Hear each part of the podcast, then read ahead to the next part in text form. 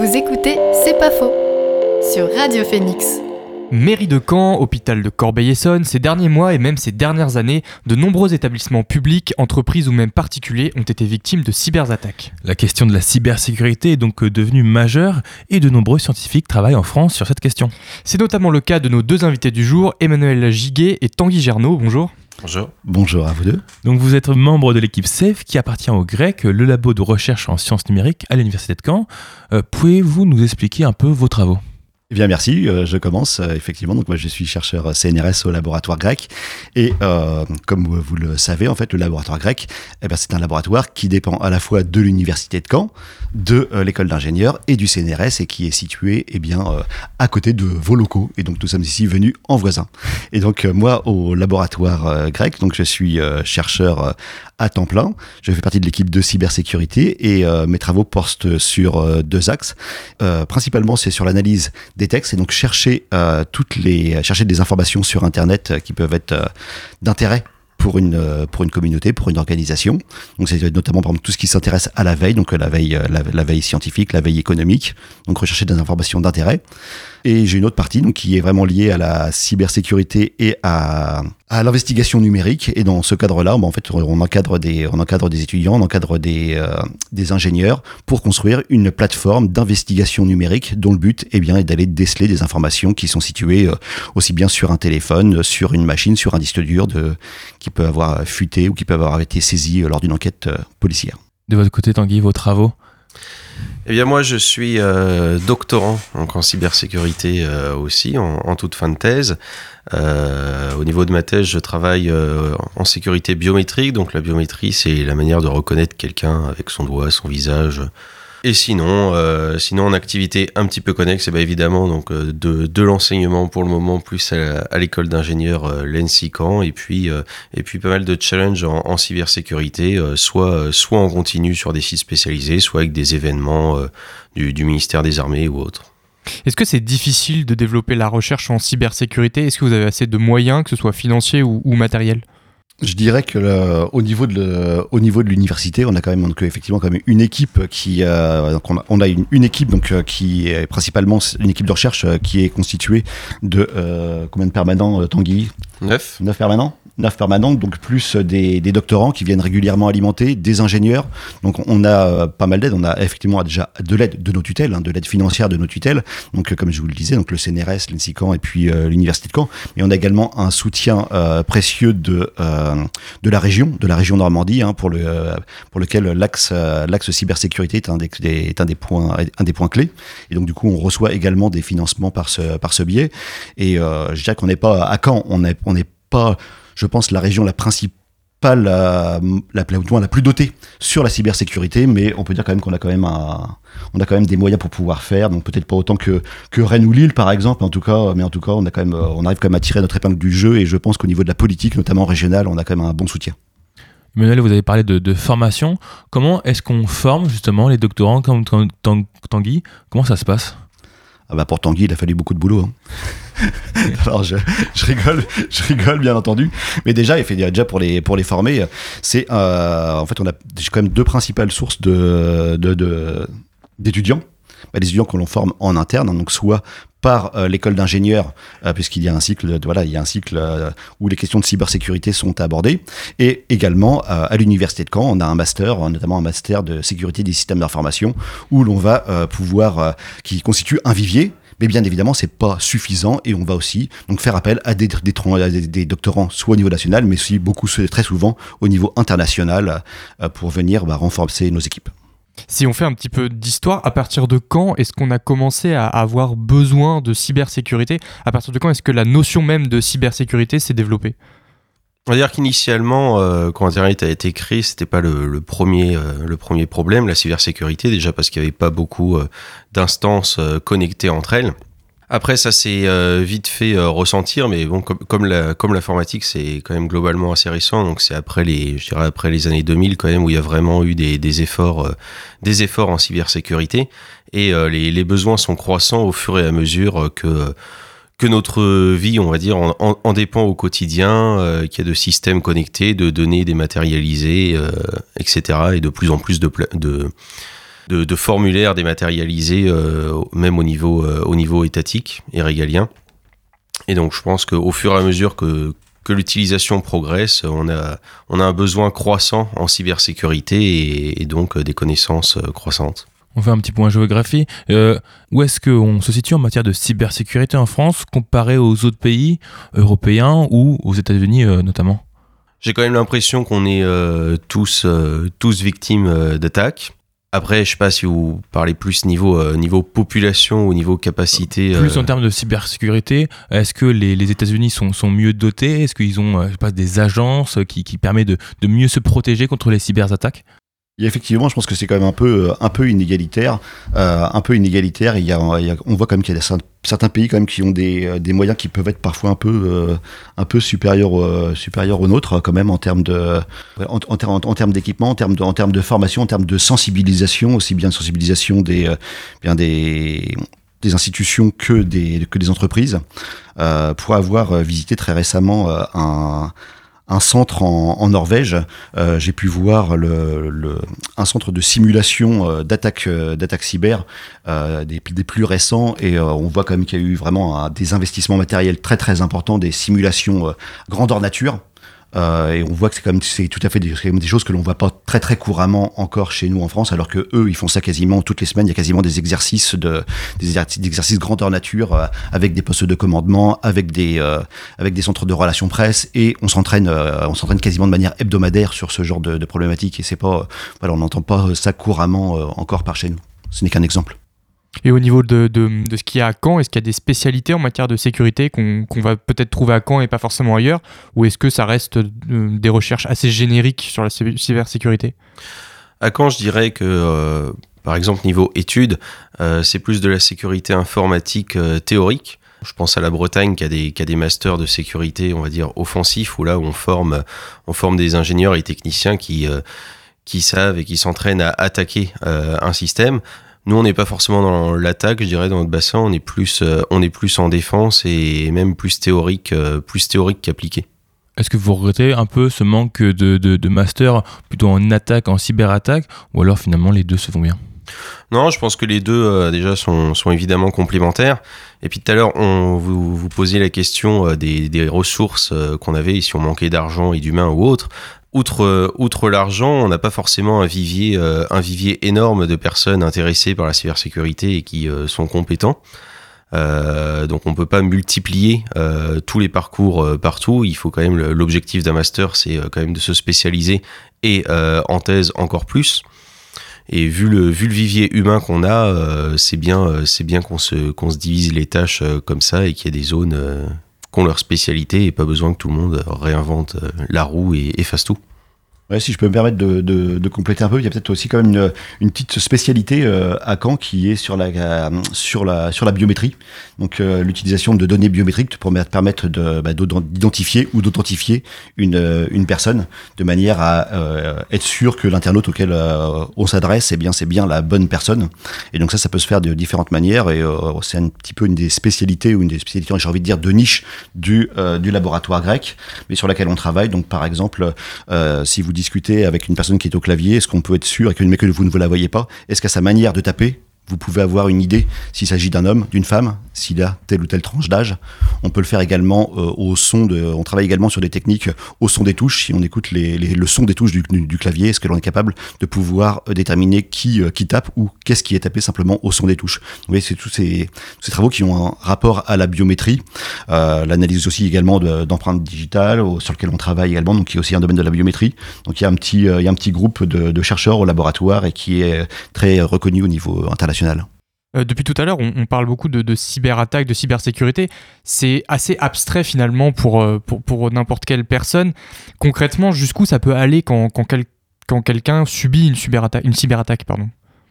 Bah, je pense déjà par rapport à votre remarque euh, de la cybersécurité, c'est vrai que dans le grand public, c'est un terme assez large et il pense euh, finalement qu'aux attaques et on va dire à l'argent. Nous, c'est sûr qu'on a une vision plus spécifique, par exemple, voilà, de, marché de niche. On peut pas forcément dire qu'on est expert en sécurité informatique, même en biométrie, même sur euh, la manière de taper au clavier. Là, on peut éventuellement commencer à dire qu'on est expert là-dedans. Mais c'est vrai que c'est très très large et il y a plein de plein de sous-domaines précis. Après, dans, la population générale, oui, comme vous le dites, c'est surtout des cyberattaques, donc généralement soit soit sur nos sur nos terminaux individuels, soit à notre entreprise, la mairie ou autre. Et donc euh, là, la, cybersécurité, en fait, on l'a définie au niveau des, des attaques. Euh, il y, y, a différents pans. Donc il y, y, a le vol des données, donc on a compromis le, le secret. Euh, il y a la disponibilité, donc le simple fait, par exemple, qu'un site qu'un site ne fonctionne plus ou qu'une démarche dématérialisée ne puisse plus être effectuée, on considère ça comme une attaque puisqu'elle est indisponible. Il y a la suppression et la corruption de données. Et, et c'est globalement, euh, c'est globalement tout, mais il y a différents, euh, il y a différents pans euh, qui permettent de, de, définir une attaque et c'est pas obligé qu'ils soient tous, tous impactés. Parmi ces attaques, on en a cité quelques-unes. C'est quoi les plus fréquentes et les personnes les plus touchées par ces cyberattaques? Celle qui fait l'actualité, effectivement, c'est la question du, du de l'attaque la, par ransomware, donc qui aboutit à un chiffrement. Mais je pense que celle qui est celle qui qui peut toucher le plus directement un particulier, c'est euh, ce qu'on appelle le phishing. C'est la, la, la, réception d'un courrier électronique euh, qui a l'apparence d'un courrier tout à fait inoffensif, donc d'un organisme que vous connaissez bien, parce que généralement le but c'est effectivement de, de pouvoir euh, créer un climat de confiance en simulant, en simulant un organisme avec lequel vous traitez. Ça peut être votre assurance, ça peut être votre banque. Et ce, ce courrier électronique est en fait un courrier que l'on peut appeler malicieux et va vous inciter, avec des techniques, avec des, des, des formules d'urgence, va vous inciter à vous connecter sur un site internet qui a toute l'apparence euh, d'un vrai site, mais qui en fait est là pour vous usurper des, euh, bah, des informations euh, personnelles, voire de, voire de l'argent. Donc ça, que c'est les deux grands pans que l'on entend dans, dans l'actualité. Le phishing, vol de données, et le côté ransomware qui là va plutôt cibler des organisations. Donc, comme vous avez dit, ça fait l'actualité aussi bien au niveau des hôpitaux que quasiment quotidiennement au niveau des mairies et autres administrations. Et le ransomware, vous dites qu'il fonctionne comment par rapport au phishing? Ah, alors ransomware, c'est effectivement différent. On peut répondre à deux d'ailleurs, Tanguy, si tu le bah, Déjà, je pense que je voulais euh, rajouter quelque chose sur les particuliers. Donc, quand on disait le phishing, j'ai quand même l'impression que la problématique euh, dans le grand public plus euh, individuel avec le phishing, c'est que les gens se disent généralement j'ai rien à cacher et voient pas forcément l'impact de se faire piquer les codes de site. L'objectif, c'est généralement pour l'attaquant d'obtenir de l'argent directement ou indirectement. Et euh, par exemple, le phishing, ça peut être euh, obtenir des codes. Euh, alors évidemment, dans un premier temps, on pense de banque, mais ce que voient pas forcément les particuliers, c'est que parfois c'est la sécurité sociale, les mutuelles, le site des impôts et autres, parce que l'objectif, c'est par exemple de changer le RIB de remboursement pour toucher les remboursements à votre place, et ils touchent de l'argent indirectement, et, ça, dans la tête d'un particulier, le cheminement, il est, pas clair qu'ils peuvent se faire voler de l'argent en quelque sorte qu'ils n'ont pas encore. Alors pour les, euh, pour les entreprises, les, les l'objectif c'est d'avoir euh, une phase, euh, il y a l'infection, et puis ensuite il y a une phase un petit peu silencieuse après cette infection, qui prend d'ailleurs généralement la forme d'un email. Et, il y a une phase silencieuse où on chiffre les données, mais ça se voit pas. C'est-à-dire que les données sont encore accessibles, on peut encore travailler, etc. Et puis d'un coup, d'un coup, elles sont inaccessibles pour, euh, pour l'entreprise. Et là, généralement, il y, a une, il y a une demande de rançon, euh, bien souvent en crypto-monnaie, plus euh, pour que l'attaquant espère éviter d'être d'être retrouvé et ils veulent échanger l'argent contre contre la clé de déchiffrement, c'est-à-dire permettre à l'entreprise de récupérer ces données claires. Avec une menace, généralement, avec la menace qui est souvent la, la, diffusion, la publication sur généralement le, le, dark web des données qui ont été des données qui ont été euh, volées. Parce qu'ils peuvent, en plus de les rendre indisponibles, comme je le disais tout à l'heure, c'est un pan, un pan des attaques, rendre indisponibles les données et les applications. Euh, en plus de tout ça, ils peuvent aussi avoir réussi euh, à les exfiltrer de la zone. Et là, c'est-à-dire que l'entreprise n'a plus les données. En tout cas, ils peuvent plus s'en servir, mais l'attaquant, en plus, lui, les a. Donc, il a un double moyen de pression, redonner les données accessibles à l'entreprise, ou même, s'il les a, les vendre, les vendre ou les utiliser à son compte. Euh, le problème, surtout pour les particuliers, c'est que quand on a accès à un compte, en fait, finalement, on a souvent accès à tous les autres comptes parce qu'on utilise le même mot de passe pour chaque, chaque, chacun de nos sites. C'est pour ça que euh, il suffit d'avoir juste euh, un compte mail Orange ou mail voilà mail et puis après avoir accès à sécurité sociale, compte bancaire et tout ça. Alors ça c'est évident. Bon déjà de toute façon, si l'attaquant a accès à votre mail, j'ai envie de dire, il peut presque faire mot de passe oublié sur tous les sites. Donc S'il a cette partie-là, c'est quand même très embêtant. Après, euh, les, politiques de mots de passe, c'est vrai que c'est une grande question. Euh, Est-ce qu'il faut imposer à quel, est-ce qu'il faut imposer un niveau de complexité, le changer régulièrement, euh, c'est pas si clair parce que ça incite les gens à faire euh, un truc simple qui paraît compliqué. Euh, c'est vrai que il faut probablement euh, rendre plus utilisables les gestionnaires de mots de passe. Donc euh, il y en a maintenant qui sont euh, intégrés de base, par exemple dans tous les produits Apple, dans les euh, navigateurs Internet, Firefox et autres, ça peut proposer des mots de passe et les enregistrer pour nous. Ça c'est important. Et puis le deuxième pan, c'est si on s'est fait piquer son mot de passe, est-ce que la personne peut se connecter? Et là il y a des contre-mesures déjà en place. C'est le facteur de double authentification, c'est-à-dire recevoir un SMS avec un second code à chaque fois qu'on s'authentifie sur le site. Ça, c'est important de l'activer parce que c'est généralement euh, pas en place par défaut. Et puis, bah, comme on est, euh, on est des chercheurs, on peut aussi vous parler euh, côté recherche. On vous parlait tout à l'heure de la, de la dynamique de frappe au clavier. Une des pistes de recherche, c'est la un individu veut se connecter sur un site, il tape le bon mot de passe, certes, mais est-ce qu'il l'a tapé de la bonne manière? C'est-à-dire, est-ce qu'il- est-ce que c'est la personne qui tape sur le clavier habituellement qui a tapé ce mot de passe? Et on peut être capable de, de reconnaître que c'est le bon mot de passe, mais pas taper de la même manière que d'habitude, et dans ce cas-là, euh, faire sauter euh, l'identification ou alors euh, nécessiter une deuxième étape plus contraignante comme un SMS et, et des clics supplémentaires. Et ça, c'est une méthode qui va arriver dans les années à venir? Tout à fait, tout à fait, on peut être confiant. Après, voilà, la question, c'est effectivement réussir à persuader euh, les, euh, les organisations d'intégrer ce type de voilà ce, ce- type de comportement. Mais l'authentification est euh, continue, effectivement, ça fait partie des, des pistes. Et plus et plus on va pouvoir euh, bah, augmenter en termes de fiabilité euh, et sans nuire à l'expérience utilisateur, parce que le problème il est là en fait, c'est de quand on la- le gros problème de la de la sécurité, c'est que on risque de nuire à l'expérience euh, utilisateur. Et quand un vendeur de logiciel on ben, se, se rend compte eh bien, que, voilà, que son logiciel est de plus en plus euh, difficile à utiliser à cause de la sécurité, bien forcément, ben, c'est, les clients risquent de se détourner de, euh, de l'outil et aller vers un système concurrent. Et donc, il faut trouver un juste milieu entre protéger et rendre le système toujours aussi agréable. Et euh, actuellement, en fait, il y a aussi un des, points qui fait euh, qu'il y a pas mal d'attaques, c'est lié au fait voilà, qu'on a voulu souvent privilégier l'utilisabilité du logiciel au détriment de la sécurité. Et maintenant, on essaie un petit peu de trouver un compromis, de, bah, faire euh, que la balance penche un peu plus du côté euh, sécuritaire. On va avoir l'occasion de, reparler de, cette sécurité. Tout de suite, euh, c'est l'heure de la pause musicale avec Two Jobs de Lee Fields. À tout de suite sur Radio Phoenix.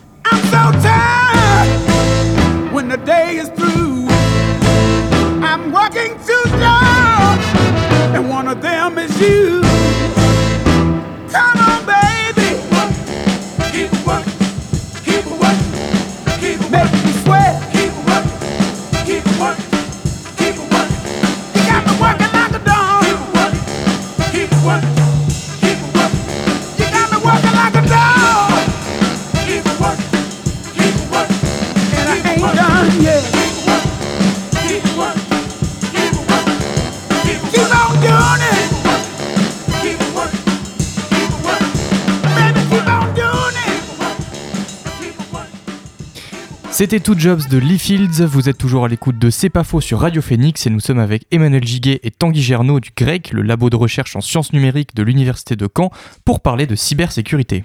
Donc aujourd'hui, il existe euh, de nombreux, de nombreux outils qui sont, qui sont développés en matière de, de cybersécurité. Est-ce qu'on peut faire une, un peu une liste et à quoi ils, à quoi ils servent? Alors nombreux outils, euh, là c'est comme je le disais tout à l'heure, c'est super large la cybersécurité. Donc euh, je pense bah, celui que j'ai cité avant la pause, hein, c'est les, tout ce qui est gestionnaire de mots de passe. Donc euh, on en a, euh, si on veut citer des noms, euh, en France on a un qui est reconnu par euh, l'ANSI, c'est l'Agence nationale de la sécurité des systèmes informatiques, c'est KeePass qui fonctionne euh, que sur Windows et qui est effectivement pas très agréable à utiliser et qui nuit à l'expérience utilisateur. Après, on en a d'autres intégrés, donc je disais sur sur Apple ou des sociétés comme comme Dashlane ou Dashlane. Où il y a un autre leader, je sais si c'est One Password. Donc ça, je pense, les gestionnaires de mots de passe, euh, c'est le premier, euh, c'est le premier modèle. Après, en sécurité informatique, on a aussi euh, le fait de garder ces données pour soi. Et donc là, il y a le chiffrement des données qui est de, plus en plus populaire. les gens ne le savent pas forcément, mais on peut penser il y a, il y a un peu plus de 5 ans, sur les téléphones Android, il y avait souvent des cartes SD, les gens euh, stockaient leurs euh, photos dedans. Si on perdait notre téléphone ou autre, quelqu'un avait juste à récupérer la carte SD, la brancher sur l'ordi, il avait toutes nos photos, toutes nos conversations euh, s'il voulait. Désormais, globalement, que ça soit Android ou Apple, les, téléphones portables sont chiffrés et de manière similaire pour les pour les PC, les disques durs sont chiffrés presque d'origine sur la plupart des, systèmes d'exploitation et, et si c'est pas le cas, il faut le faire. Après, pour les entreprises, une, un, des conseils, euh, un des conseils récurrents, c'est d'éviter euh, les clés USB de manière générale. C'est-à-dire, euh, si on voit une clé USB sur le parking de l'entreprise, on la branche pas. Donc, l'idéal, c'est qu'il n'y ait pas de port USB sur l'ordi. Ça, Pour les particuliers aussi d'ailleurs. hein. ça, ça, ça, ça règle le problème. On enlève les ports USB et c'est euh, et c'est beaucoup plus simple. Et par contre, voilà, que particulier ou euh, professionnel, euh, quand on met des données sur une clé USB et qu'on part à l'extérieur, il faut, euh, comme pour les téléphones, que la clé soit chiffrée. Et là, c'est euh, c'est un petit peu plus compliqué, c'est-à-dire que c'est pas vraiment natif. Euh, on a euh, on a différents logiciels dont le, plus populaire était était TrueCrypt, qui s'appelle désormais qu'un clone qui s'appelle VeraCrypt. Euh, et sur certains systèmes d'exploitation, on peut, au moment, on va dire, où on crée la clé USB, on peut définir un mot de passe de chiffrement. Quand on pense euh, sécurité informatique, on pense souvent mot de passe, mais ces derniers sont de plus en plus remplacés, on en parlait tout à l'heure, par les systèmes de sécurité biométrique. Est-ce que vous pouvez nous expliquer ce que c'est? La biométrie? Ouais. Alors la biométrie, c'est euh, reconnaître euh, un individu, euh, la plupart du temps à, par- à partir de ses caractéristiques physiques, c'est-à-dire globalement dans le grand public, c'est le visage ou l'empreinte digitale. On a aussi ce qui s'appelle euh, de la biométrie comportementale, c'est euh, ce qu'on disait taper au clavier, mais aussi la manière, manière de marcher euh, et autres. Souvent, c'est complémentaire à un mot de passe, c'est-à-dire que sur les téléphones, euh, on a régulièrement euh, les deux. Euh, pareil pour les applications de compte en banque, etc. Donc ça sert à rien euh, d'avoir un, mot de passe faible et, de la biométrie qui permet de déverrouiller le téléphone. Euh, surtout que bien souvent, s'il y a un PIN à quatre chiffres, euh, c'est beau d'avoir une empreinte digitale euh, on n'a qu'une chance sur un million euh, de la frauder si on a un PIN à quatre chiffres qui est, euh, qui est bien plus rapide. Et donc là, euh, l'idée, la, plupart du temps dans le grand public, c'est ce qu'on appelle s'authentifier, c'est-à-dire que dans un premier temps, on s'est enregistré sur l'appareil en mettant notre empreinte ou une photo de notre visage, voire les deux. Et plus tard, on veut s'authentifier, c'est-à-dire on déclare être euh, nous-mêmes. Donc sur notre téléphone, c'est l'individu qui s'est enregistré. Et euh, on pose euh, par exemple notre doigt et ça vérifie si c'est globalement le même. Un autre usage, mais qui est pas très populaire en France, c'est l'identification. Alors pourquoi c'est pas très populaire? C'est parce que les données biométriques, par exemple les photos de notre doigt ou notre visage, c'est des données personnelles qu'on peut pas changer. On va pas changer de, visage et de doigt trop fréquemment.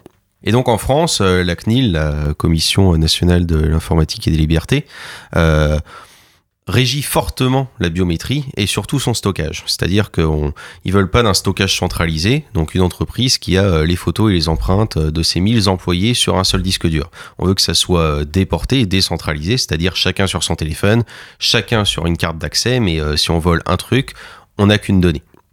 Dans d'autres pays, il y a ce qu'on appelle l'identification, c'est-à-dire on a la photo d'une personne et on veut savoir qui c'est, sans qu'elle ait dit euh, qui elle est. Et donc là, on la cherche parmi, euh, parmi toute une base. Donc euh, l'Inde a développé par exemple un, un grand système d'identification et ils ont euh, enregistré euh, une bonne partie de la population avec euh, bah, leur leurs yeux, le visage, les empreintes.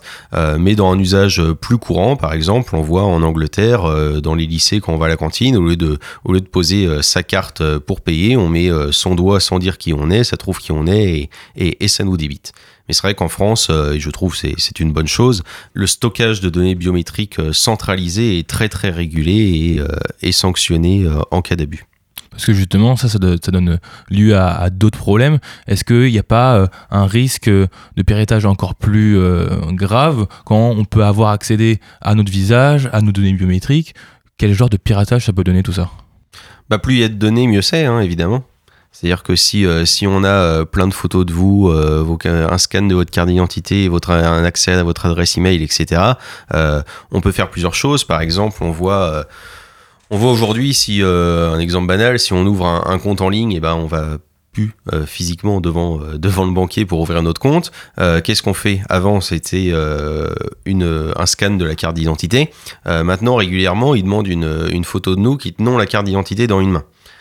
Et euh, s'ils sont encore plus solides, ils demandent d'écrire un code unique sur une autre feuille qu'ils nous ont donné qu'on tient de l'autre main. Donc euh, si on n'a pas de photo de notre visage et autres, euh, c'est plus compliqué. Si on n'a pas la carte d'identité, c'est pas possible non plus. Et, tout ça, euh, évidemment, si on a beaucoup d'informations sur une personne, on peut de plus en plus l'usurper dans un, dans un monde qui est de plus en plus dématérialisé pour, toutes les, pour toutes les démarches. Oui, effectivement, et les, les données biométriques sont des données comme, comme on vous le disait, qui sont à caractère euh, personnel, qui vous permettent de, vous identifier. euh, et vous imaginez bien que si on vole les, bah si on vole vos photos de vos cinq empreintes, eh bien forcément, on peut s'en resservir, eh bien soit pour faire d'autres, soit pour faire d'autres, fabriquer d'autres documents, mais euh, également ça, c'est un peu moins le sujet maintenant, mais on peut imaginer aussi que des, que des empreintes dérivées que, des empreintes dérivées soient, soient, créées et puissent, puissent être utilisées pour simuler votre, votre propre doigt. Donc c'est un peu moins fréquent aujourd'hui, mais sur les premiers capteurs d'empreintes biométriques, quand même une des attaques euh, assez classiques de pouvoir, euh, pouvoir présenter un doigt synthétique et de, euh, qui a été créé, euh, qui a été créé à partir d'une d'une empreinte, euh, d'une empreinte qui a été prise et puis de pouvoir, bah, du coup, de, de pouvoir s'authentifier. euh, de pouvoir s'authentifier à la place de la, de la personne. C'est un peu ça la question. Est-ce que c'est vraiment beaucoup plus sécurisé la biométrie Bah, ça fait euh, ça, on peut rebondir justement sur ce qu'on fait, euh, sur ce qu'on fait en recherche. Euh, C'est-à-dire que si on se fait voler notre empreinte, euh, c'est ce que nous nous appelons en fait une attaque par présentation. Donc, on présente une photo de votre tête à un téléphone. Bon, un téléphone récent, par exemple, euh, il scanne votre tête en 3D avec plein de lasers. Donc maintenant, il faudrait imprimer en 3D votre visage, mais c'est toujours possible. Euh, et donc, on essaie de, de limiter ces attaques par présentation. Et par exemple, dans le cadre des empreintes digitales, il y a plusieurs capteurs qui regardent euh, la chaleur, qui regardent si le doigt est pulsatile, c'est-à-dire s'il y a du sang euh, qui bouge dedans. Euh, ça permet, il y a des travaux, euh, notamment locaux, pour discerner euh, des, euh, des doigts morts, on va dire, de doigts vivants. Donc même un vrai doigt, du coup. Oui. Et euh, on essaie de distinguer tout ça. Euh, par exemple, une fois de plus, pour, euh, pour la reconnaissance euh, faciale, avant, il y avait... euh, il fallait faire un clin d'œil, il faut tourner un petit peu la tête. Maintenant, on vérifie qu'il y ait, euh, l'attention, c'est-à-dire que si quelqu'un présente euh, votre téléphone devant vous, c'est vraiment vous, mais vous regardez pas le téléphone, ça va pas le déverrouiller. On va vérifier que c'est vraiment vous qui souhaitez le faire et on essaie de, limiter toutes ces attaques. Donc, est-ce que c'est plus sécurisé, plus sécurisé que quoi? J'ai envie de dire, si c'est si c'est les mots de passe, euh, plus sécurisé qu'un mot de passe que tout le monde connaît, euh, pas vraiment. Euh, je pense que ce que tout ça se complète et, et c'est sûr que c'est il y a quand même plus de moyens de vérifier votre empreinte que c'est vraiment vous qui l'avez posé que votre mot de passe, mais mais tout est évidemment attaquable. Et en fait, ça, en sécurité informatique, l'objectif, notre objectif pour sécuriser un système, c'est juste d'allonger euh, le délai pour un attaquant à rentrer dans le système par rapport à un utilisateur légitime. On parlait tout à l'heure des attaques qu'ont pu subir euh, les établissements comme la mairie de Caen ou l'hôpital de Corbeil-Essonnes. Est-ce qu'aujourd'hui, ce type d'établissements sont bien équipés en matière de sécurité et qu'est-ce qui pourrait être fait pour les renforcer davantage? Oui, donc le diagnostic est, est un peu sans appel puisque euh, chaque jour il y a un nouvel établissement qui tombe, donc on peut en conclure quand même assez, assez facilement que euh, ce n'est pas assez euh, sécurisé. Donc bien évidemment, euh, suite à l'attaque, il y a immédiatement des crédits qui sont débloqués pour pour renforcer. Donc on peut on peut on peut penser que euh, après l'attaque il y a une amélioration, mais effectivement c'est euh, on a un niveau de protection dans ces dans ces organismes qui est trop qui est trop faible. Chaque jour, c'est à ce point-là quand même. On n'arrive pas à se rendre de- compte. Ouais, Toutes chaque les jour. tout, euh, plusieurs plusieurs par semaine, oui. Plusieurs par semaine. Pour renforcer ça, c'est quoi Il y a besoin de meilleur matériel, c'est un meilleur logiciel de, de, de- d'antivirus, c'est quoi? En fait, déjà, euh, que ça soit, euh, comme vous le dites, pour des établissements privés, euh, publics ou des entreprises euh, privées, euh, le problème réside euh, souvent dans le fait que euh, les, les dirigeants ne, ne comprennent pas l'impact euh, que va avoir une attaque, l'impact financier ou autre, ou euh, sous-estiment euh, la probabilité que ça arrive.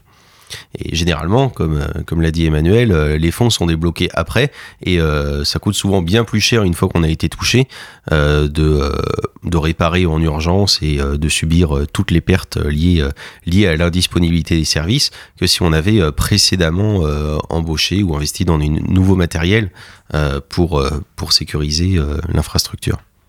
Est-ce qu'on on, on fait face à des cyberterroristes qui sont de plus, de plus en plus performants? Et, et si c'est le cas, euh, est-ce que ça pousse aussi la recherche en cybersécurité à s'améliorer et à toujours aller plus loin euh, pour, pour, pour, pour s'améliorer? On fait aussi face à des gens qui se défendent de mieux en mieux. Donc euh, oui, il y a de plus en plus d'attaquants. Euh, c'est surtout que, euh, on va dire, il y a, des systèmes qui permettent euh, d'attaquer de plus en plus facilement, même euh, forcément sans s'y connaître. On donne de l'argent à quelqu'un, il va le faire pour nous et, on touche un pourcentage, on va dire. Mais plus on est attaqué, plus on s'est défendu. Euh, donc on a quand même une montée en compétences à ce niveau-là. Oui, parce qu'effectivement, il faut effectivement comprendre que c'est quand même tout un business qui est derrière. Il y a un business, euh, il y a un business, un business criminel, hein, donc bien évidemment. Donc aujourd'hui, vous pourriez, si vous vous intéressez aussi euh, un peu à la question, vous pourriez trouver eh bien des services que vous pourriez euh, louer pour pouvoir mener vous-même votre propre cyberattaque depuis votre euh, depuis votre euh, votre chambre d'étudiant. Tout, tout le système est mis à, disposition euh, depuis euh, bah, depuis des, généralement des des États euh, étrangers et on vous prête le système et puis voilà vous avez euh, en échange de votre euh, en échange de, de la de, de ce que vous avez récupéré comme comme euh, comme argent et bien voilà vous allez payer comme vous allez payer et bien la personne qui vous a mis euh, les, les criminels qui vous ont mis à disposition le euh, le système. Donc vous avez, vous avez une manière de démultiplier à, à outrance. Et euh, à chaque fois que le que la, la recherche produit des contre-mesures les, les criminels eh bien voilà trouvent des trouvent, trouvent des parades et puis trouvent des systèmes des attaques plus sophistiquées mais je dirais que d'ores et déjà en l'état sans, sans même chercher forcément à, à, développer en permanence. Déjà, il y a déjà matière à faire vu le- vu l'état du parc du parc informatique, euh, euh, français. euh, Il y a de quoi, euh, sans forcément faire beaucoup d'efforts. En étant un criminel, un criminel de bas niveau, on peut déjà récupérer comme pas mal d'argent, quoi. pour, pour les personnes qui nous écoutent, qu'est-ce que concrètement on peut leur conseiller comme est-ce que c'est des antivirus? Est-ce que c'est des habitudes à prendre pour éviter ce genre Faire attention aux mails? Qu'est-ce qu'il faut faire pour éviter y a et des, se, se prendre ces euh, données? Euh, Je dirais qu'il y a, il y a- oui, alors effectivement, les mails, on l'a cité quand même, c'est quand même un des points, Ouais. Euh, un des points quand même importants, c'est un des vecteurs, euh, un des vecteurs principaux hein, pour euh, pouvoir être, être infecté. hein, les mails qui semblent être des mails qui proviennent d'un organisme de confiance, ça c'est quand même un des points euh, importants. donc là, vraiment, regardez notamment que lorsque vous allez cliquer sur un lien qui vous invite à vous connecter sur une page, vér- vérifiez que vous allez bien atterrir sur la bonne page de votre organisme et pas un nom qui est approchant mais qui n'est pas le nom exact. Oui, Ça, souvent des ça ressemble beaucoup et ça joue beaucoup sur oui, les. Ça en a la couleur, ça en a l'odeur, mais ça n'en est pas. Donc ça c'est vraiment un point, c'est un point important. L'autre point, ce sont maintenant aussi les, les, les, les- attaques passent aussi pas mal par SMS. Vous recevez un SMS qui ressemble à un SMS. On a parlé tout à l'heure là de de, de, de Amélie, mais il y a, la- il y a aussi d'autres organismes. typiquement. Voilà, vous recevez un numéro et le numéro n'est pas le numéro d'un n'est pas un 06, ça ressemble à c'est un numéro à 5 chiffres. On se dit mince, un numéro à 5 chiffres, c'est forcément un organisme professionnel qui nous qui nous qui nous l'envoie. Et euh, bah, en fait euh, en fait non, en fait n'importe qui peut avoir un numéro qui ressemble à, à un numéro professionnel, mais en fait derrière c'est euh, une attaque qui se dissimule. Donc euh, faire attention aussi aux SMS que vous euh, que vous recevez qui ressemblent à des SMS euh, à des SMS d'organismes d'organismes derrière, c'est effectivement également bah, pas des vrais organismes. Faites même attention également aux coups de téléphone qui peuvent suivre la réception d'un mail, puisque la réception d'un... Là, j'ai eu un cas assez très très récemment, très récemment, où le où l'attaquant, après avoir récupéré les, mots de passe, les coordonnées bancaires d'une personne, en fait, l'a appelé, euh, l'a appelé en direct en se faisant passer pour son propre conseiller bancaire, puisque forcément, en se connectant en ayant les identifiants de la banque, on peut avoir du coup le nom du conseiller bancaire. Et euh, du coup, ben voilà, elle appelait directement la personne euh, pour lui demander de faire des opérations bancaires en se faisant passer pour son en, se faisant passer pour son conseiller bancaire. Donc, que euh, la vigilance doit être à, tout niveau. Et lorsqu'on vous demande des coordonnées euh, bancaires, lorsqu'on on vous demande vos, euh, vos, coordonnées de carte de, carte bleue ou des données qui, voilà, où on vous demande de faire des, virements à distance tout de suite, il doit y avoir un éclair qui doit s'allumer, qui s'allumer en vous et dire voilà, peut-être peut-être à moi quand même d'aller d'aller appeler par moi-même l'organisme pour vérifier qu'il s'agit bien de la bonne personne. Et puis alors moi j'aime bien euh, aussi toujours parler de disponibilité des données. Je disais que c'était quand même un, pan de l'attaque euh, et donc notamment euh, discuter un petit peu sauvegarde. Parce que bon, on se fait piquer nos données, de l'argent ou autre, mais ce qu'on aime, même si quelqu'un d'autre les a, on aimerait bien les, avoir quand même. Donc que ça soit un individu, enfin dans un cas particulier ou personnel, pour les sauvegardes, on a une règle assez simple en France qui est recommandée, qui s'appelle la règle 3-2-1. Euh, donc l'idée c'est d'avoir trois sauvegardes euh, sur deux sites différents physiques, dont une hors ligne. Donc deux sites différents physiques, ça veut dire que s'il y a une inondation chez vous ou un incendie ou un vol, euh, c'est pas votre ordi et votre disque dur qui est dans le tiroir vos, vos sauvegardes. Euh, et une hors ligne, c'est- c'est-à-dire débranché en fait. C'est pas un disque dur qui est euh, branché sur Livebox, branché sur l'ordinateur.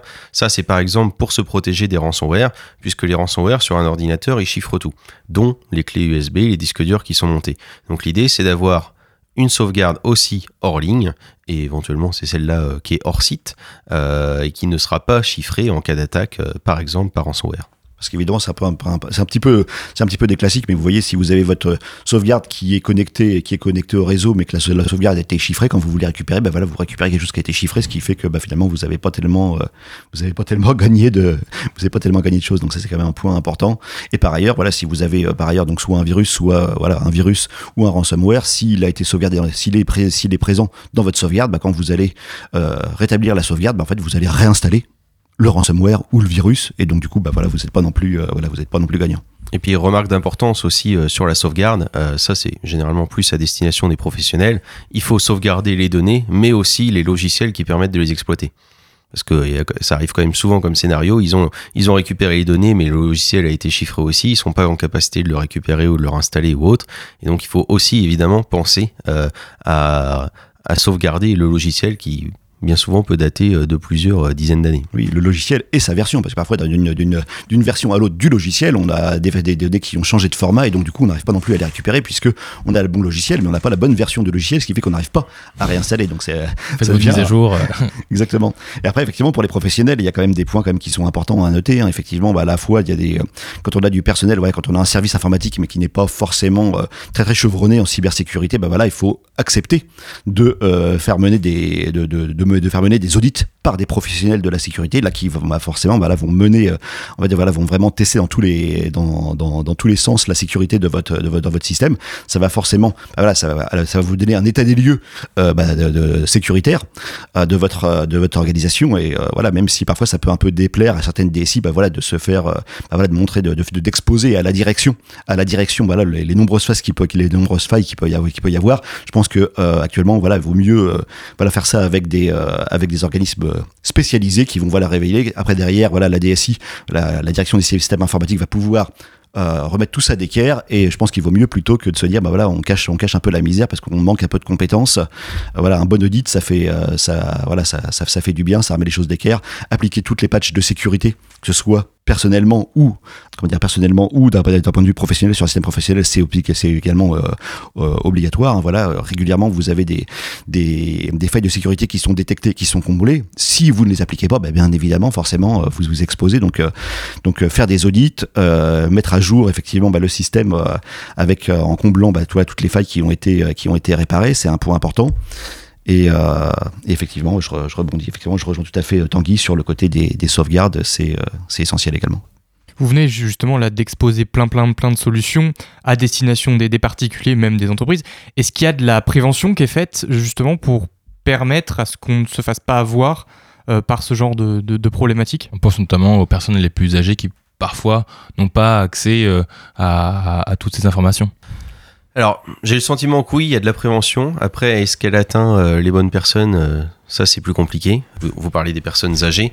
Euh, on peut voir régulièrement, euh, on va dire, sur, euh, sur les comptes des réseaux sociaux euh, des préfectures ou, ou de l'Agence nationale de sécurité informatique, ce qu'il faut faire attention en ce moment. Par exemple, voilà, les, les préfets tweetent régulièrement.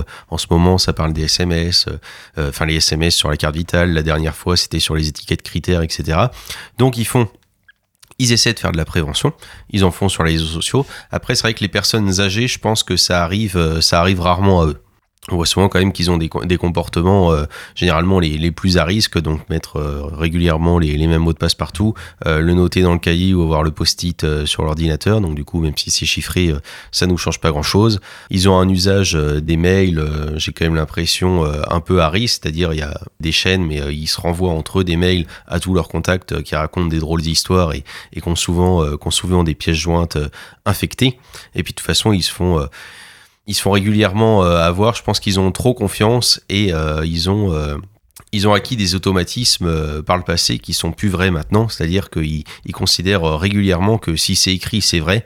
Euh, or, c'est pas forcément le cas. J'ai vu, euh, par exemple, euh, il y a pas longtemps en France une attaque euh, vraiment euh, novative et euh, presque tout le monde tomberait dans le panneau.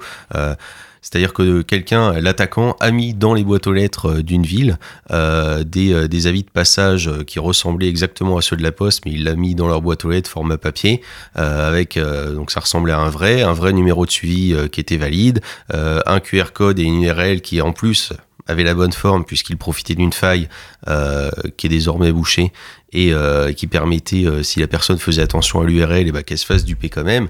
Et ça, euh, pour prévenir, euh, pour prévenir de ça auprès de, auprès des personnes âgées, c'est vrai que c'est très compliqué. Je ne connais pas exactement quel est le, le panel des auditeurs de Radio Phoenix, mais euh, je pense que c'est aussi, voilà, à la fois, euh, il y a des sensibilisations par les, par, par les médias, mais euh, je pense également euh, que c'est euh, voilà au, au public qui nous écoute de relayer auprès de- des publics les plus fragiles bah, le, le message. hein. Je pense que plus on va être de porte-parole au cours d'un voilà repas, que ce soit un repas d'anniversaire, un repas familial du dimanche, euh, voilà, on peut très bien en remettre une couche sur euh, les bonnes pratiques. Merci beaucoup, Emmanuel Giguet et Tanguy Giano, d'avoir répondu à nos questions. Je le rappelle, vous êtes tous les deux chercheurs au GREC, le labo de recherche en sciences numériques de l'Université de Caen. Bonne journée à vous. Bonne Merci journée. à vous. Vous écoutez C'est pas faux sur Radio Phoenix.